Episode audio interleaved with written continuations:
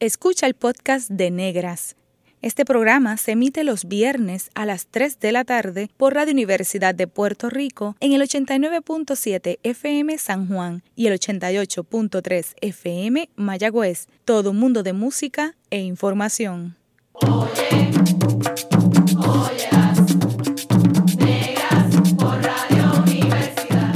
Cadena Radio Universidad de Puerto Rico presenta Negras producido por Colectivo ILE, un espacio para visibilizar proyectos antirracistas y educar de forma crítica e informada sobre la negritud y la racialización.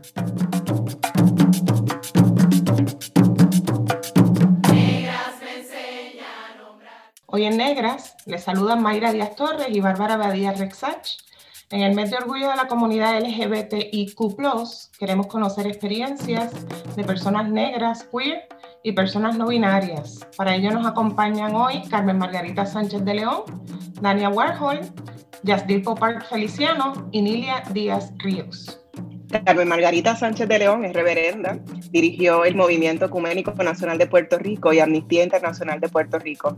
En 1998 recibió el Stonewall Award, es estudiante doctoral y explora temas de teología queer, teología feminista y derechos humanos.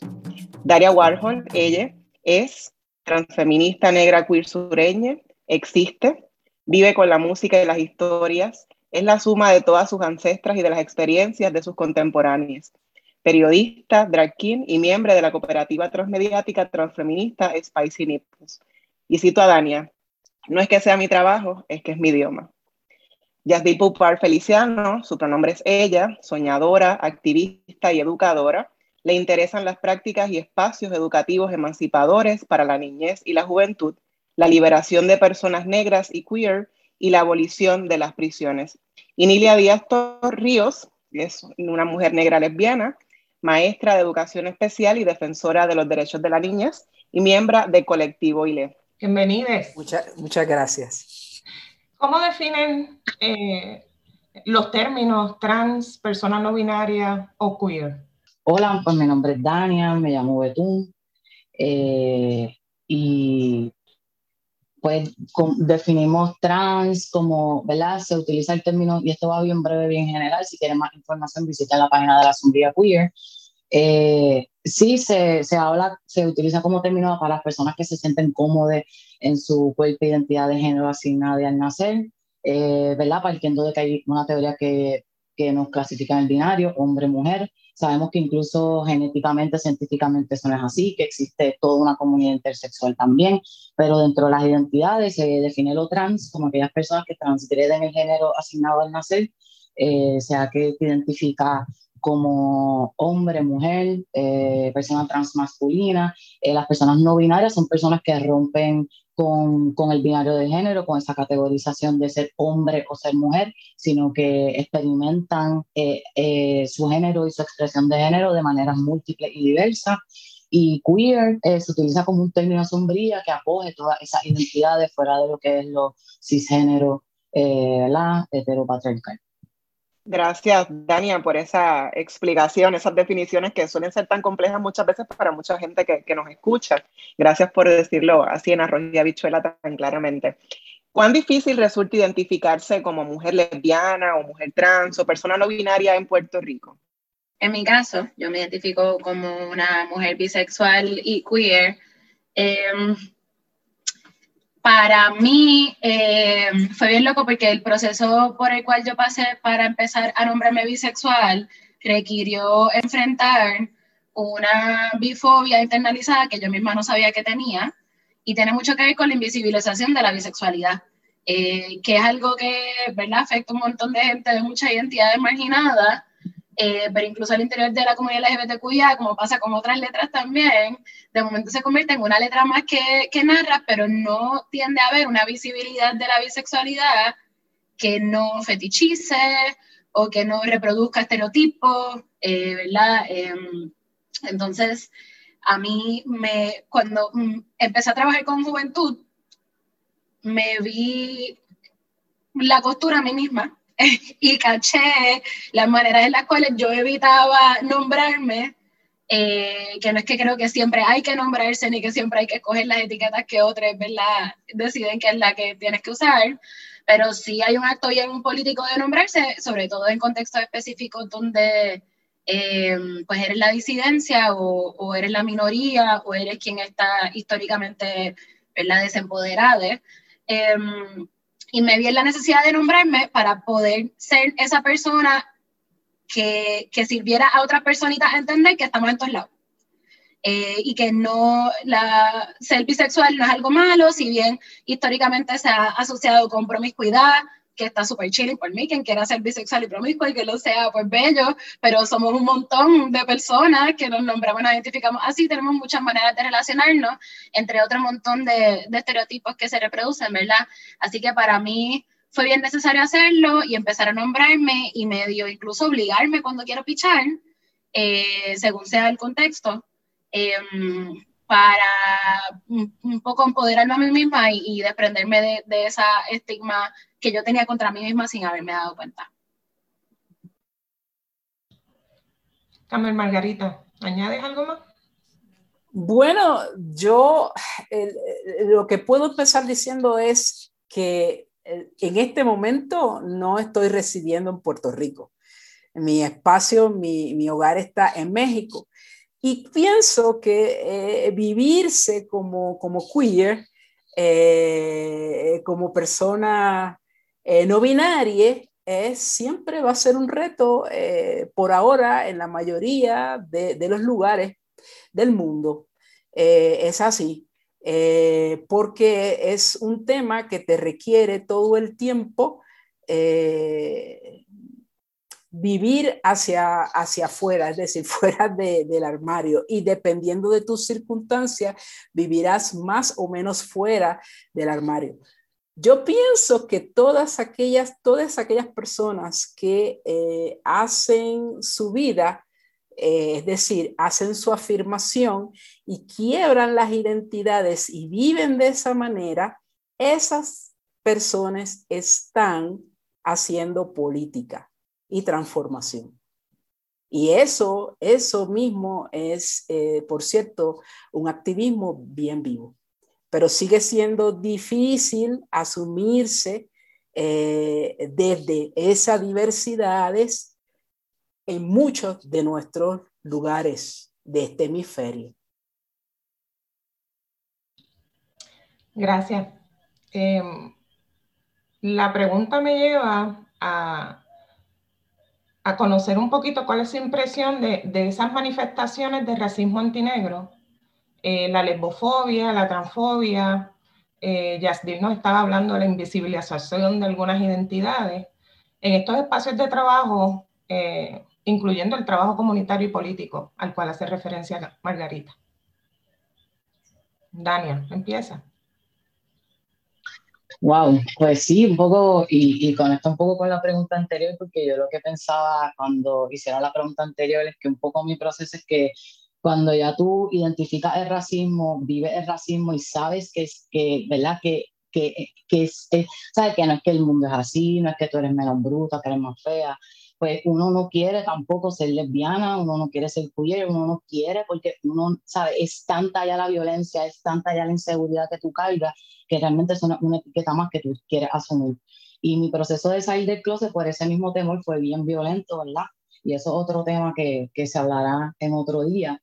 Pero en ese proceso, eso fue lo que yo enfrenté, es, es un espacio que al, al percibirme como, como mujer negra tenía unas expectativas de mí que yo era incapaz de cumplir porque yo ni sabía que estaban ahí.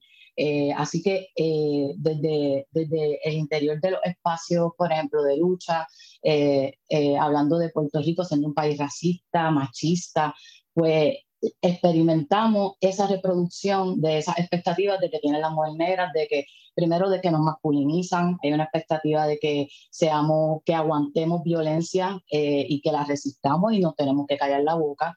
Este, hay una expectativa de que continuemos como si nada y que tenemos que seguir educando en esos procesos de violencia, porque la autodefensa es vista como tú ser una mujer. Entonces, si nos etiquetan como mujeres violentas, como personas, este, este, ¿verdad?, que estamos infiltradas en los espacios, etcétera, Y para mí eh, fue un proceso de, de, como estaba diciendo Margarita, entonces de tener que vivirme de adentro para afuera porque no tenía opción ya. Era o salvaguardar mi propia, mi propia existencia o entonces ceder a, a un sinnúmero de violencias que no lo permito en ningún espacio, menos lo voy a permitir en la calle.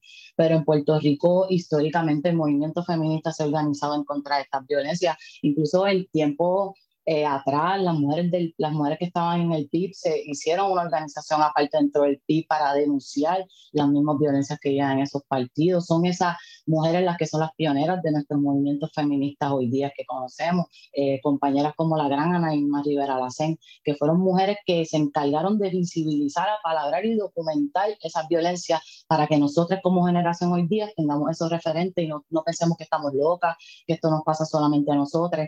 Eh, y ahí entonces viene toda esta generación queer, antirracista, eh, antipatriarcal, eh, a darnos ese lenguaje entonces de cómo nos nombramos y hablamos de lenguaje inclusivo, hablamos de lenguaje antirracista, hablamos desde esas interseccionalidades de nuestras identidades. Así que, que yo creo que eh, todavía, nosotros estamos viendo la primera mujer negra que preside el colegio, no estamos viendo la primera mujer negra haciendo un montón de cosas en este país.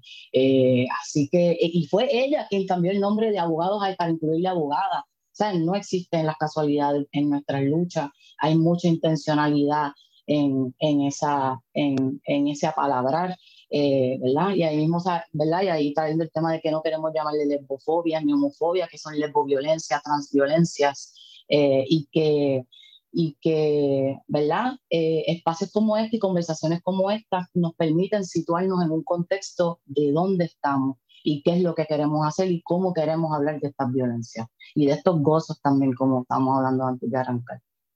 Gracias por traerlo de Ana Irma Dania, porque Fully iba a deciros, además de que es la primera vez en Puerto Rico que estamos viendo la primera mujer negra que blanco, la misma Ana Irma llena un montón de esos blancos a la vez y a mí me vuela la cabeza, ¿entiendes? Como que, ¿verdad? Pensando en, el año en el que estamos, eh, que ojalá nos dure un montón más de tiempo, ¿verdad? Para que siga jodiendo la pita, como dicen, pero que es bien loco que esa historia literalmente se esté escribiendo todavía todos los días incluso cuando en otros eh, espacios del mundo eso ya pasó hace tomos enteros, ¿verdad? Este, y siento que es bien poderoso poder constantemente visibilizar eso. Este, y no minimizarlo, incluso en cosas como Miss Universe, ¿verdad? Que es el tipo de cosas que yo pienso, wow, ahora esas cosas no me importan tanto, pero la niña Yadil, esto le hubiera cambiado toda su experiencia en la escuela, toda, o sea, tanto de cómo se relacionaba la gente hacia ella, pensando en cuanto de las niñas eh, dependen los tratos de lo que se concibe como su belleza, ¿verdad? Este, y cómo se, se nos em, masculiniza, como comentaba Dania, cómo se interpretan a conveniencia como más agresivas nuestras conductas, eh, a conveniencia también según el contexto y sobre todo cuando nos estamos defendiendo de esas agresiones, ¿verdad?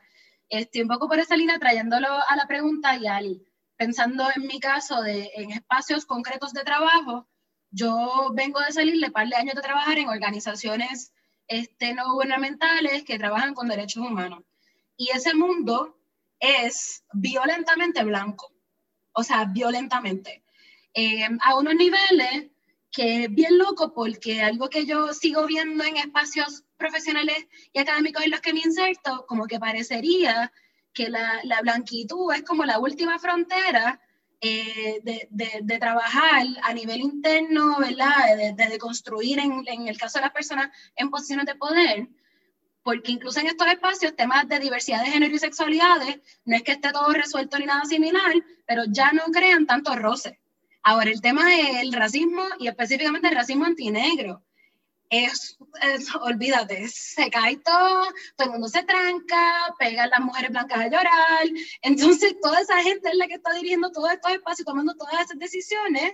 Y se espera que tú hagas este trabajo de adelantar la justicia social, encarnando tú misma si no una, pues varias de las identidades de estas comunidades para las cuales se supone que queremos justicia, y no solamente se minimiza o se invalida tu experiencia vivida, sino que directamente parecería ser un obstáculo para el trabajo que se quiere realizar. Eh, o en el mejor de los casos lo hacen ver como un complemento chulito que tú traes a la mesa y no como literalmente el motor que guía tu trabajo y que te hace conectar mejor con un montón de gente y por ende fortalece también tu gestión. Este, y, precisamente por eso mm, me fui de allí corriendo eh, con mucho dolor en el alma, pero es bien duro, es constante. Eh, las microagresiones, como se dice, ¿verdad? No paran nunca en ningún escenario, incluso con gente súper o preparada en ciertos temas o muy cuidadosa con sus palabras para otros temas. Este en particular es donde siempre, siempre flaquean. Este, y es bien, es bien doloroso y bien vergonzoso. Realmente lo es, porque el poder que se tiene es muchísimo y por ende la violencia que se ejerce es también directamente proporcional. Yo coincido con, con lo que han planteado, ha planteado Betún y, y, y Yasdil. Eh, es, es bien complicado eh, incluir todo el tema del racismo en los distintos espacios en donde eh, lo que queremos habitar, ¿sí? Y hay muchísimas microagresiones en todas nuestras instituciones. y es recién ahora que muchas de estas instituciones están empezando a intentar arañar desesperadamente porque no, no, no se veían como que había que abordar el tema del racismo. Eso no, nunca eh, eh, eh, fue una prioridad de ninguna de estas organizaciones, eso es así. también hay que señalar, y eso es bien importante, que las organizaciones feministas en Puerto Rico no empezaron siendo antirracistas, ni empezaron siendo con una visión amplia sobre la diversidad de género y la diversidad sexual. De hecho, el caso de la misma Nairma es absolutamente excepcional.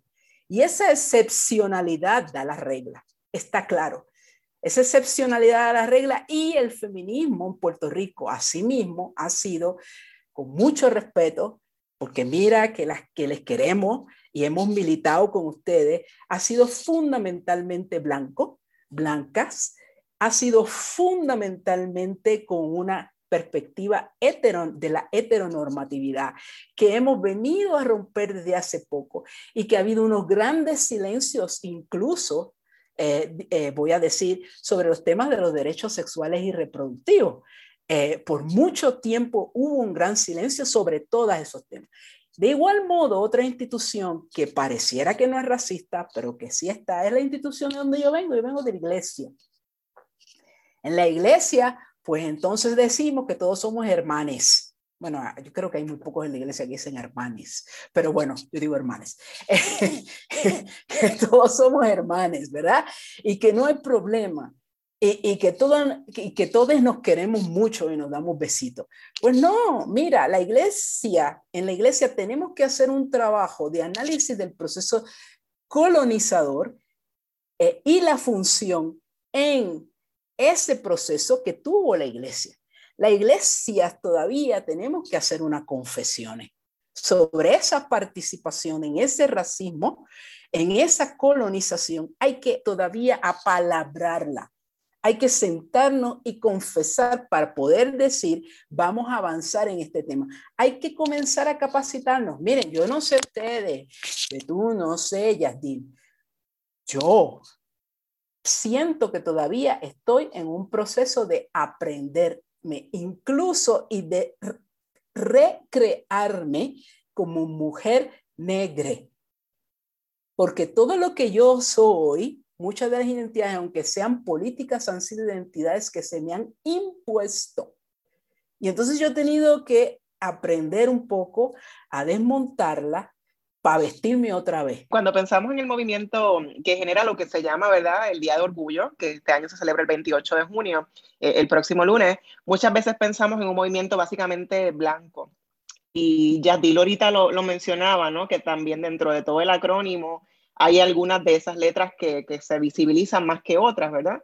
Eh, y cuando pensamos, por ejemplo, en una conversación reciente, eh, alguien presentó la bandera de la comunidad eh, no binaria y tenía una franja negra en el medio para señalar entonces a la gente negra, ¿no? Entonces, ese tipo de, de cosas que se van haciendo más recientemente, la necesidad de visibilizar e incluir dentro de estos espacios de la comunidad LGBTQIA+, eh, a la gente negra siempre ha sido, ¿cómo lo ven hoy 2021? Hmm, qué pregunta, ¿verdad? Nos están haciendo aquí. bueno, pues miren, eh, eh, yo tengo que decir que lo que yo conozco del movimiento LGBTIQAP+,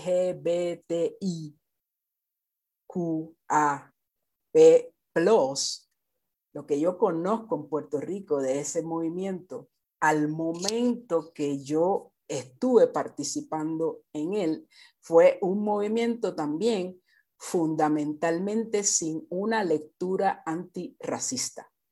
Eso es claro. Así fue.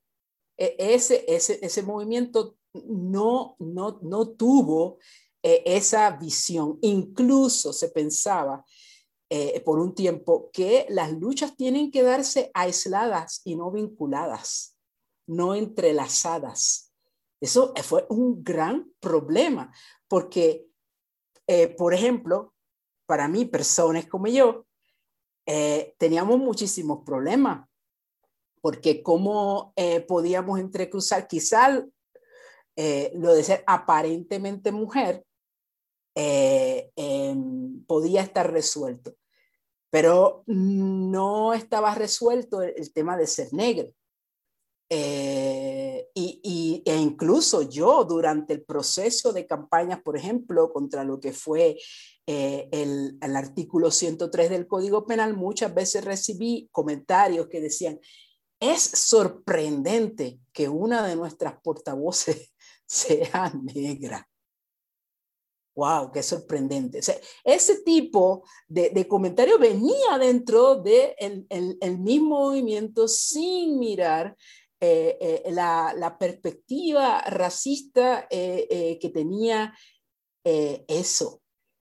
también habría que ver quiénes asignamos como portavoces. Como portavoces quiénes fueron las caras que predominaron en ese tiempo y por qué las portavocías no fueron más compartidas, sobre todo más distribuidas de manera que eh, diera una imagen de diversidad. Sé que lo que estoy diciendo va a caer un poco pesado, pero, pero vamos, fue así.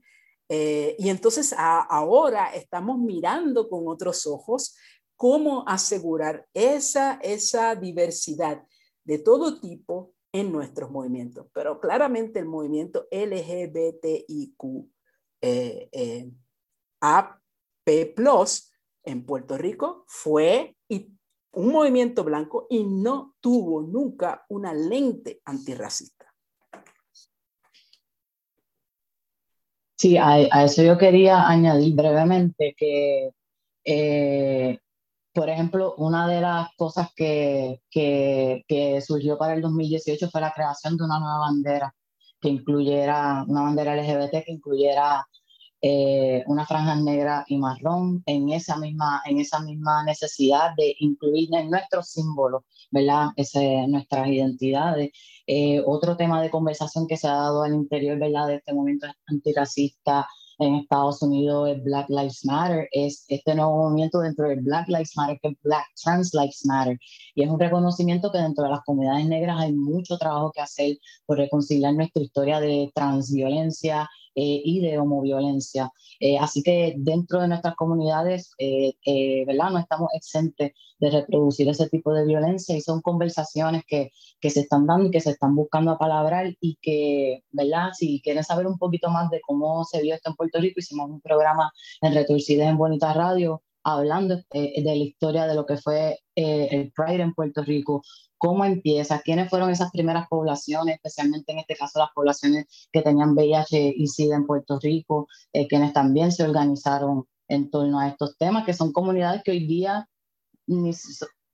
son fondos federales, eh, no son más allá de una temática de comunidad, de cómo integramos a nuestras luchas, este, eh, ¿verdad? Y eso y ese tipo de, de, de, invisibilización que también se da en nuestro movimiento. Hemos visto nuestros movimientos organizándose en contra, eh, una de las marchas de Pride en Puerto Rico, una de las denuncias era los abusos policíacos que recibía la comunidad gay, eh, ¿verdad? Porque se infiltraban los guardias en las playas donde muchas de nuestras comunidades iban a, a pasear y encontrarse y pues se infiltraban y los arrestaban por solicitud de etcétera, etcétera, etcétera, que en ese momento pues, era un delito.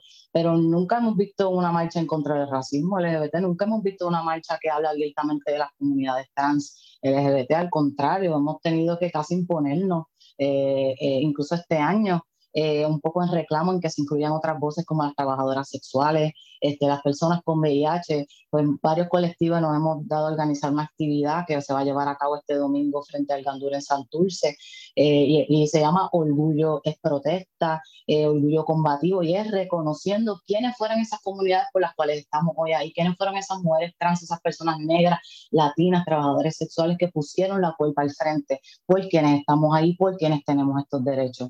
Así que eh, son conversaciones que, que siguen surgiendo y que en definitiva la lucha LGBT no ha sido una lucha blanca, ha sido una lucha negra, ha sido una lucha de trabajadoras sexuales, ha sido una lucha que se ha dado con las personas que han estado en la calle y que ¿verdad? toca rescatar esa historia, toca documentarla y contarla y eso yo creo que es lo bello de un espacio como Negra que nos permite ampliar esas voces, esos imaginarios de dónde estamos y cómo, y cómo hemos llegado aquí. Yo no sé si diría que es que mayoritariamente el movimiento ha sido blanco, porque literalmente sin personas negras no se da ningún movimiento en ningún lado. Así sea porque históricamente las mujeres que podían ir, qué sé yo, las marchas por su acceso a votar, tenían una mujer negra teniéndole la casa. Entonces, aún si no estábamos en la marcha, estábamos sosteniendo todas estas otras luchas, ¿verdad? Este, aún cuando no nos incluían en esos reclamos, no nos nombraban o directamente trataban de mantenernos fuera. Eh, pero sí definitivamente es, son quienes más visibilidad han tenido, son las personas blancas. Eh, y yo creo que, que hablando así como de, de, de, todas las maneras en que se reproduce la blanquitud, no solamente la gente que es blanca, ¿verdad? Fenotípicamente, sino como una serie de conductas y una manera de relacionarnos y como esta idea de lo que son maneras respetables o adecuadas de, incluso de protestar. Eh, yo creo que se ve mucho y, ¿verdad? Me, me, lo permito ahora que Carmen Margarita dijo que iba a decir algo que iba a caer pesado, pues ahora lo hago yo también. Se ve en, en ¿verdad? Como la, la eh, actividades oficiales de orgullo. Se nota un montón. Eh, y se dan una dinámica de que hay cosas que sí tienen permiso y otras que no tienen permiso, gente que sí, gente que no, donde te ubican, donde te dicen, ay, métete ahí, olvídate, eh, ahora que es en caravana y tienes que poner en un Google Form que nadie sabe de quién es, tú, el nombre de quién está el carro, la tablilla, tienes que pagar, tienes, o sea, una serie de cosas que tú dices, diablo, entonces esto no es para todo el mundo. Esto es para una gente y tú vas a decidir quién sí, quién no.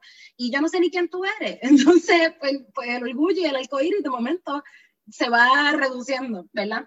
Este, y entonces, trayéndole la ancestralidad, algo que a mí me hizo ahí como que me, me, revolvió el vivir, me paró todos los pelos, fue desde hace unos años cuando se me puso en perspectiva cuánto del género, por la línea de Carmen Margarita, ¿verdad? De, cuánto de lo que vivimos hoy es impuesto, pues cuánto de lo que entendemos por género se nos impuso con la conquista este, europea a nuestro continente, pues en ese sentido, cada vez que nos nombramos y nos asumimos y transitamos el mundo como personas que, que distan, ¿verdad? De esas cosas que se nos imponen, o incluso dentro de esas identidades buscamos reformularlas, estamos realmente honrando a nuestros ancestres y sus maneras de relacionarse ya antes de que llegara toda esta gente a decirnos lo que estaba bien y lo que estaba mal. Entonces, eso es también honrar nuestros ancestres negros, nuestros ancestres indígenas, ¿verdad? Em, y en el proceso, pues, es descolonizarnos también.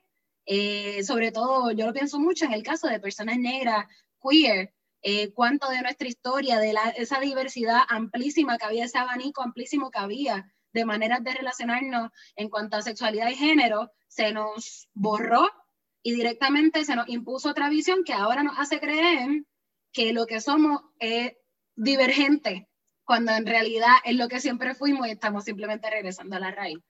En breve regresamos con Negras y continuaremos dialogando con Carmen Margarita Sánchez de León, Tania Warhol, Yasdil Popart Feliciano y Nidia Díaz Ríos en torno a la negritud en el movimiento LGBTIQ+, sin en sintonía con Radio Universidad de Puerto Rico.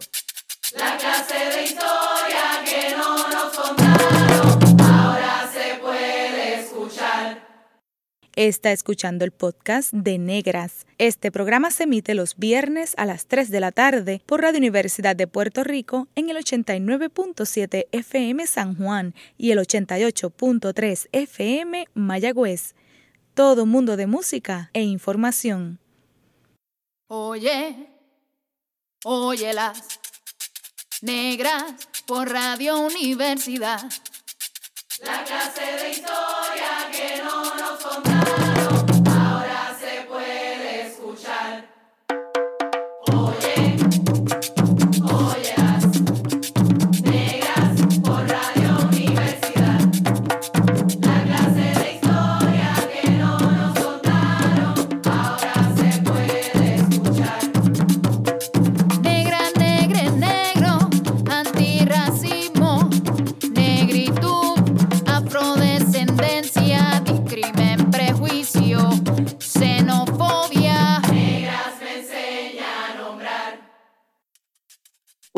escuchando Negras, inspiradas en las grandezas de nuestras ancestras. Les saluda Mayra Díaz Torres y esta servidora Bárbara Abadía Resach. Hoy conversamos con Carmen Margarita Sánchez de León, Dania Betún Warhol, Justin Pulpar Feliciano y Nilia Díaz Ríos sobre ser persona queer, lesbiana, bisexual y no binaria, negra en la comunidad LGBTIQ puertorriqueña. Gracias por la sintonía. Retomando un poquito del primer segmento, eh, se habló sobre la licenciada Ana Irma Rivera Lacén como un referente significativo dentro de estas conversaciones. Les pregunto, ¿han habido algunas otras figuras eh, negras vinculadas a los movimientos de las comunidades LGBTIQ+, que hayan sido significativas dentro de su proceso? En Puerto Rico, eh, dentro ¿verdad? de las comunidades LGBTQIAP+, mi referente Ana Irma Rivera Lacén, eh, ¿verdad? Desde que, desde que estudié los feminismos. Eh, pero, ¿verdad? Fuera de la comunidad LGBTQIAP+, ahí puedo tener más referentes como es Juana Colón, como nuestra este, Ivonne Soya, eh, Luisa Acevedo Zambrana, etcétera. Eh, más conectado con Estados Unidos, eh, personas LGBTQIAP+, que conocemos históricamente, nuestra gran Marsha P. Johnson, eh, que fue una de las pioneras en lo que fue Stonewall, um, lo que dio paso a lo que conocemos como orgullo y toda esta lucha LGBT así dentro de la historia. tenemos figuras más recientes como la Ben Cox, tenemos personas que están eh, corriendo para puestos, ahora, que corrieron para puestos en estas pasadas elecciones, como lo fue el compañero Alejandro Santiago Calderón, un hombre negro de caserío, abiertamente homosexual, felicidades que acaba de terminar su maestría. Eh, y, y, ¿verdad? y todavía tenemos muchísimas personas negras que, rescatar, que rescatar de nuestra, bueno, aquí la compañera Carmen Margarita, este, Ruth, eh, podemos seguir mencionando. Hay un libro que me encanta muchísimo que se llama Subversiva, hecho por las compañeras Raquel y, y olvidé el nombre de la otra compañera, Santo Jesucristo, eh, pero que, que, es un libro que rescata las historias de las mujeres, especialmente eh, lo que fue nuestros espacios de lucha de la izquierda en Puerto Rico.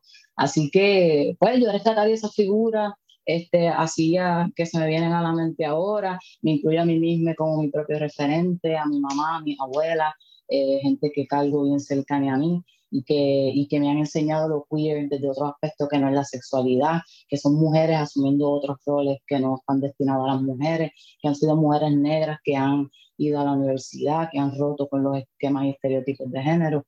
Eh, así que con esa gente, ahí las tiro en medio. Gracias por todo. Y yo voy a hacer una cosa bastante rara, pero yo, yo voy a declararme, eh, a declarar ancestres eh, gente del muy, muy presente.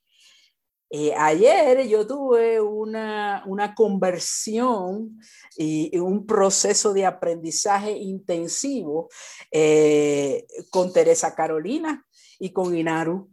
Entonces, eh, este, ellos no lo saben, pero entonces ahora, ahora yo les declaro a ellos este, mis ancestres. Eh, en el sentido de que eh, ancestre es esa fuerza, ese haché que, que te acompaña para tú abrir eh, nuevas posibilidades y caminos y en la esperanza de unos diálogos riquísimos y necesarios entre todos nosotros. Eh, y, incluso pues en ese, en ese afirmar a Teresa Carolina y a Inaru como mis ancestres, también de construir el, el concepto de ancestre, que es el, les que caminan con nosotros en este presente. Tengo la, la, fortuna de tener, a pesar de que por diferentes razones que tienen que ver como con los desplazamientos por los que pasan muchas de nuestras comunidades, em, desafortunadamente no pude conocer a, nada más a una de mis abuelas y compartí muy poco con ella, eh, aunque fue peposo. Eh, y no pude conocer a, a, nadie más vive, ¿verdad? De poder hablar y compartir con ella, más allá de esta abuela paterna. Em, así que a mí me gusta a veces irme con un viajecito de hablarles, imaginarme qué tipo de cosas me dirían, cómo me regañarían. Pienso mucho incluso en esta abuela, abuela mía, qué pensaría sobre yo ser abiertamente bisexual, porque no son conversaciones que teníamos nunca cuando ella murió. Eh, y tengo la fortuna de tener una que está más que vivita y coleando, mi hermana Siona, que ya ha superado por 10 años la expectativa de vida para una mujer trans negra. Eh, le quedan un montón más y así va a ser y estoy bien clara y nadie me la va a quitar. Eh, mi hermana Siona es una dura y la cantidad de cosas que ha tenido que sobrellevar sin tener el lenguaje, ni los recursos, ni las herramientas, eh, porque hay unas brechas significativas entre ella eh, por diferentes razones también. la manera en que ella enfrenta la vida todos los días está, es de usted y tenga y somos bien diferentes y peleamos un montón y también nos amamos bien duro. Eh, así que yo estoy súper, súper agradecida y en general la niñez y la juventud a mí cada vez que compartimos me vuela en la cabeza. Eh, cada vez que uno se hace un ocho tratando de explicarle algo a una niña y lo cacha a las millas, hasta te mira con cara de ¿por qué tú estás aquí sudando? Este, ¿verdad? Y las maneras en que se nombran, eh, se presentan, se relacionan, se defienden, es tan tan poderoso, inspira tanto que todo el tiempo, tú sabes, me llevan al trote, pero soy yo misma aquí pensando, ay, es verdad, loca, no es para tanto. Así que estoy súper, súper pompeada de todas estas generaciones de, de infancia y juventud negras, libres, hermosas eh, y felices que se están desarrollando y que se van a seguir desarrollando. Margarita, en Puerto Rico se te reconoce por tus luchas por la equidad, por condenar la ley de sodomía y reclamar la despenalización de las relaciones sexuales, figura de Liz, activista lesbiana afrodescendiente, influido en tus luchas y mencionabas también, ¿verdad? Ahorita que otras personas te inspiraban y esos nueve ancestres eh, que añades, como Teresa Carolina, eh, Inaru eh, de la Fuente Díaz, pero también cómo, fue esa experiencia de, de, parar tribunal y decir, bueno, este, arréstenme, ¿no? Y, y, dejarles en ridículo por, por una ley tan, tan absurda Gracias, eh, Bárbara, por, por, esta pregunta.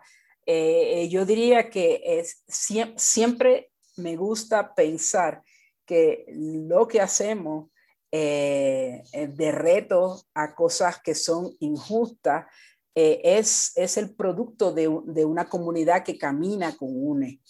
¿Sabe?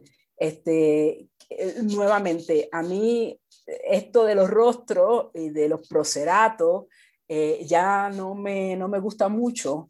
Eh, yo creo que tenemos que empezar a desmontar el tema de, de, los proceratos y de los grandes líderes aunque les reconozcamos como ancestres. Pero yo creo que esto de eh, el cuestionamiento del artículo 103 fue posible gracias a toda una comunidad que caminamos juntos en ese momento. Eh, y lo que hicimos, como hicieron algunas otras en el pasado, fue hacer una confesión de violación de lo que era el artículo 103 del Código Penal. Eh, eh, para desmontar y hacer evidente lo que tú has dicho, Bárbara, es ridículo. Lo cual también este tema me trae algo que mencionó Yasdil, y es que esta, esto que fue una ley eh, que nos vino desde el 1901, llega impuesta en el proceso recolonizador de los Estados Unidos. Es un, código que llegó impuesto, se, se, implantó de los Estados Unidos. Muchas de las leyes que, que, tienen nuestros países que aún están, nuestros países de ese sur global, que aún están con leyes de penalización, son, eh, son herencia de procesos colonizadores. Eso es bien importante eh, mencionarlo. Y eh, bueno, eh, eh, nos han apoyado en este camino para entendernos mucha gente. Yo solamente quiero mencionar, sí, a Ruth Ellis, que fue de las primeras afroamericanas que se afirmó como una mujer lesbiana. Eh, y estamos hablando de que esta mujer nace en el 1899, hija de esclaves, y que se, se afirma aún eh, y se convierte en una activista. Y no quiero dejar de mencionar, porque para mí sí fue sido una inspiración tremenda, Bayard Rosting. Bayard Rosting fue el organizador de aquello que todo el mundo aquí en las iglesias recordamos, esa marcha de, eh, eh, los del derecho a la libertad y el trabajo de Martin Luther King, donde surge el discurso I have a dream, quien fue el, el, el, el, logístico, el creador, el que, el que trabajó todo lo comunitario aquí, fue ese hombre que se llamó Bayard Rosting, un hombre abiertamente gay, y que el movimiento negro de esa época lo puso en atrás lo cual me trae el comentario de Yasdil de que sí, sí estuvimos ahí. Yo dije, eh, ha sido un movimiento negro, eh, un movimiento blanco, el nuestro, LGBTIQ en Puerto Rico, pero estaba hablando de las portavocías, de quienes están al frente. Pero sin embargo, sí, Yasdil, tienes razón.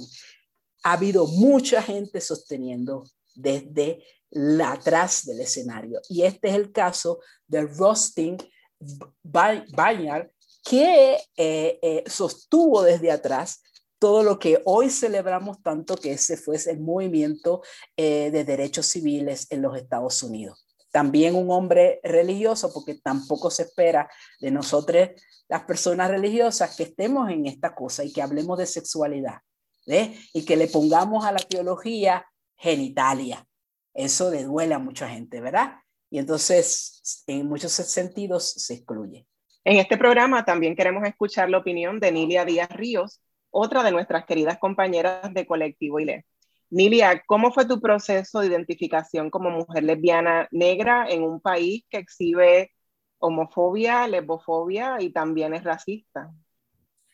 Pues fue un proceso bastante difícil porque aparte de ser negra y, aceptarme como lesbiana, eso ocurrió mientras yo era, participaba en la iglesia bautista en la cual me crié. Era la maestra de la sociedad de niños y cantaba en el coro de la iglesia. Y fue un poco difícil al grado de que me dio como un pequeño colapso del corazón. Y pues tomé la decisión, me fui de la iglesia porque yo sabía que no iba consono con las normas de ellos. Eso no quiere decir que yo haya sentido rechazo, ellos nunca supieron por qué fue, pero a la larga han sabido por qué fue, porque muchos miembros de mi familia por parte de madre todavía militan allí y me conocen. Igual me aman, este, pero sí sabía que iba a ser bien difícil porque ya mi hermana, que desde pequeña dio muestras de ser casi un caso de trans, yo me veía como ella sufría. Además, ya yo había sufrido algunos incidentes de rechazo por ser negra. Y entonces yo decía, caramba, negra, lesbiana, y pues era un mundo nuevo para mí. Eh, pero como siempre he sido bien segura de mí, dije, mira, en un momento dije que se acabe todo esto, tengo que enfrentarlo y lo enfrenté y lo he vivido hasta el día de hoy. Yo tenía 28 años cuando entonces. ¿Y tienes como ejemplos particulares que era porque tomaste la decisión de salirte de la comunidad cristiana a la que asistía sin haberles manifestado a ellos por qué.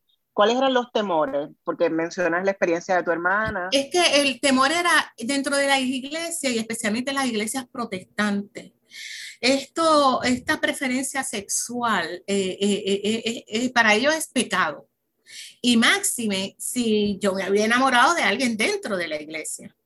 Sea, pues iban a acusarme de que estábamos, este, las dos estábamos siendo tentadas por el diablo, esto y lo otro. Era una persona 17 años mayor que yo, pero pues surgió. Y ese era mi temor, que me rechazaran, que ya no me quisieran. Me sentía avergonzada porque las cosas que uno escucha dentro de las iglesias, aunque realmente en esta iglesia, en ese momento dado, las predicaciones no eran así tan fulminantes como son ahora, las predicaciones de todo de condenación y demonios, sino más de amor, eso me hacía sentir un poco más cómoda, pero yo no estaba preparada porque todavía yo no sabía cómo lo iba a enfrentar. ¿Y te identificaste como una mujer lesbiana eh, en ese momento? Eh, a los 28 años en la iglesia o era algo que ya tú sabías? Bueno, yo pues como te dije, salí de la iglesia, terminé con unos compromisos que tenía porque el coro que cantaba íbamos a cantar a Santo Domingo en una actividad misionera y el director del coro me pidió, por favor, no lo dejes, dame, ve a, la misión que vamos en Santo Domingo y cuando regrese ahí te acepto la renuncia. Y así lo hice. Pero una vez que lo hice, empecé a vivir mi vida, este, pues como mi hermana ya estaba dentro del ambiente gay, empecé a asistir a las discotecas con ella, empecé a fluir y también pues empecé a darme cuenta que dentro del ambiente hay sus prejuicios, sus prejuicios por color, por, por estatus social y todas estas cosas que también tuve que batallar con todo eso. ¿Qué, qué tipo de prejuicios he encontrado? ¿Cómo se manifestaban esos prejuicios dentro de la comunidad LGBTQI+. Bueno, yo te puedo decir que este, yo he observado que hay niveles sociales, o sea, hay un grupo de personas de la comunidad LGBTQI que son personas que están en un nivel social, pues que viven, como uno dice, todavía en el closet metido, pero hacen unos grupos tan cerrados que más nadie puede entrar ahí, incluyendo las personas negras porque me topé con personas que definitivamente a mí me llegaron a gustar y sencillamente dijeron, no, tú eres negra. Así, o sea, sin más ni más. Y lo he visto en términos de los comentarios que hacen, cuando están en actividades, en fiestas, las miradas. O sea, que, que para mi sorpresa también ahí tuve que batallar con los prejuicios por ser negra.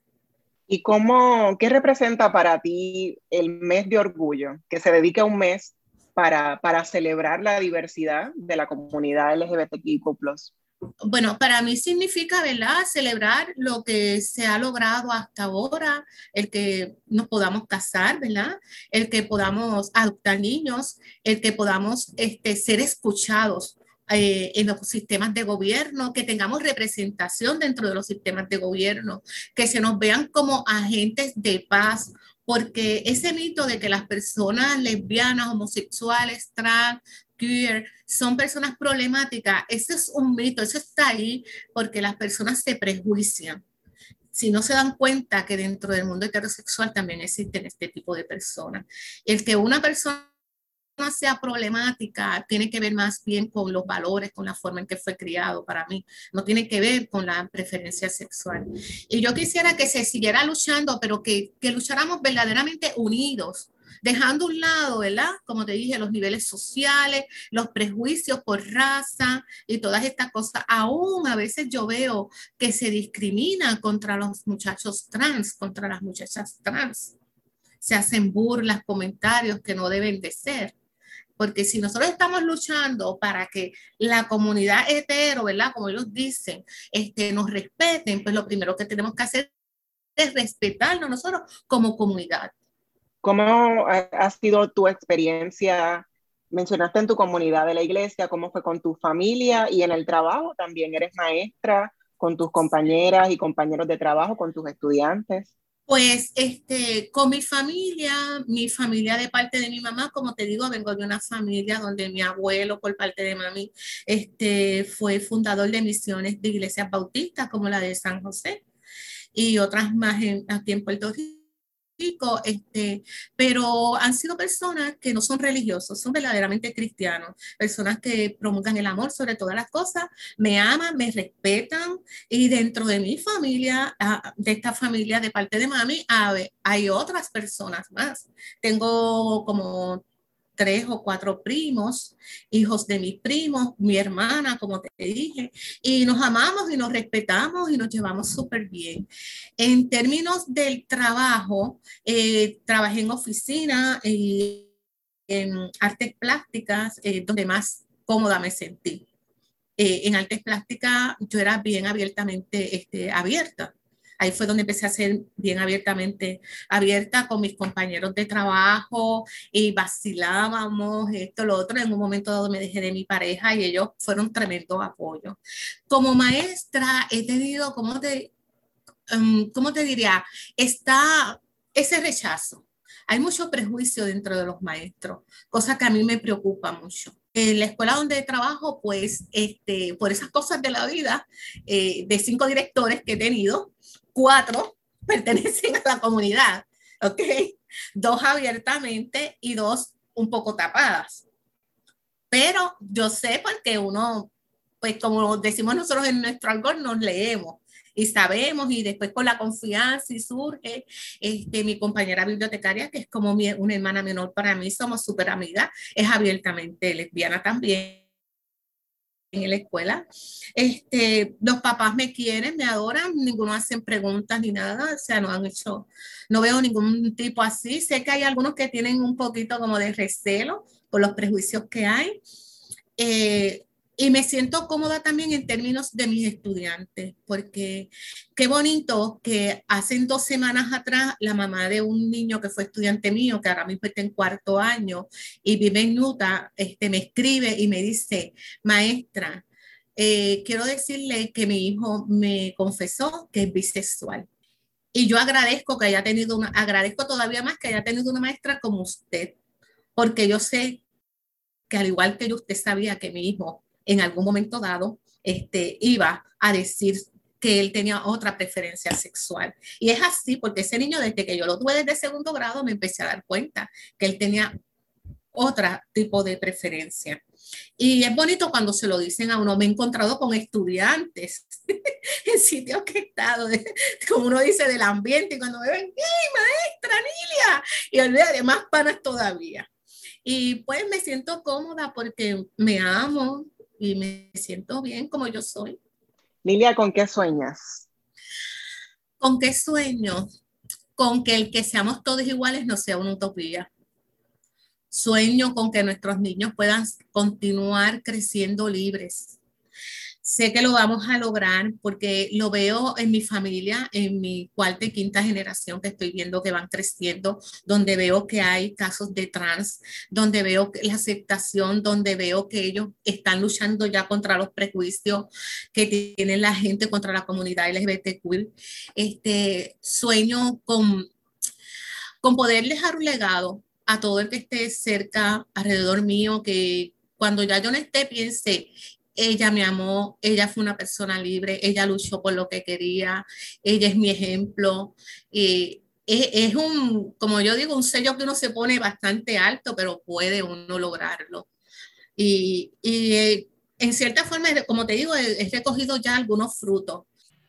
¿Qué les hace felices como cuerpos negros queer? ¿Qué les trae felicidad y gozo? Yo voy a decir una cosa, yo estaba cansada cuando yo llegué aquí. Yo lo dije, yo estaba muy cansada porque estoy cansada porque llevo trabajando largo tiempo. Y saben que en este momento yo tengo energía. Estar con ustedes, estar en comunidad, es lo que me hace feliz. En medio de una lucha que es contradictoria, que nos duele un montón, que, que, nos hace ver todas las contradicciones que tenemos, pero cuando nos abrazamos en este tipo de conversación, donde nos, no, nos abrazamos con cariño, me da felicidad. Esa es mi felicidad. Este, qué lindo eso, Carmen, gracias. Eh, me siento igual, en general, eh, me da felicidad y me recarga mucho compartir en espacios donde me siento estimulada y no tengo que tener la guardia arriba todo el tiempo de estar pensando qué digo, si digo tal cosa, entonces se va a interpretar como esta otra cosa y me corto las patas aquí y que me puentes allá, a veces hasta sin querer, ¿verdad? Entonces es bien, es bien poderoso este, expresarme sin tener que tener eso tan presente. En general, un montón de cosas bien simples como ser y existir en esta isla y poder caerle a la playa. Eh, mi perrito, eh, mis panas, eh, estar en un hangueo que pongan una canción que a todo el mundo le gusta un montón y que todo el mundo se active y se pompee, que hace mucho tiempo no se daba tanto y ahora está empezando a darse de nuevo, eh, y eso ha estado súper lindo. esas cosas que son como bien simples y de momento te pasa, está, ay, ah, qué rico esto, yes. Em, y, mano, facilitar espacios donde tenemos conversaciones, donde nos repensamos un montón de cosas. Eh, ahora mismo estoy compartiendo un círculo de aprendizaje de justicia transformativa. Ha sido súper, súper, súper poderoso, súper transformador, valga la redundancia, ¿verdad? Eh, para quienes participamos también. Eh, y me trae mucha felicidad y paz ver gente negra feliz. Particularmente la que conozco, pero la que no conozco también, en donde sea niñas, jóvenes, personas adultas, enamoradas, bailando, gozando, siendo libre, ver fotos y videos de gente negra libre y feliz, me, me llena el corazón. Eh, aquí Betún me hace feliz el Facebook de Mayra, me hace feliz mi familia, me hace feliz la lucha, la gesta, eh, me hizo feliz por mucho tiempo la universidad, por eso creo que hay que defenderla, la universidad pública del país. Eh, me hace feliz organizar, es lo que me apasiona. Eh, me hace feliz hacer espacios, abrir caminos, me hace feliz estar, me hace feliz el amor, ese es mi lenguaje de amor, el estar, la presencia. Eh, me hace feliz el saber que no existe el tiempo, me hace feliz mi comunidad y me hace feliz estar, en verdad eso es lo que yo quiero, quiero estar físicamente presente en las formas que pueda y, eso, eso es lo que me hace, feliz negra, amo esto negra, hubiese dado toda mi vida lo que fuera por haber escuchado negra en kindergarten, este, así que gracias. A ustedes las gracias, el agradecimiento profundo por habernos acompañado en esta edición. En el mes de orgullo, Negra celebra a todas las mujeres negras, lesbianas, queer, trans y personas no binarias que luchan por la equidad, Feliz viernes a todos. Cadena Radio Universidad de Puerto Rico y Colectivo ILE presentaron Negras, asumiendo nuestro justo rol como forjadoras de cambio. Acaba de escuchar el podcast de Negras le invitamos a que nos sintonice los viernes a las 3 de la tarde por Radio Universidad de Puerto Rico en el 89.7 FM San Juan y el 88.3 FM Mayagüez. Todo un mundo de música e información.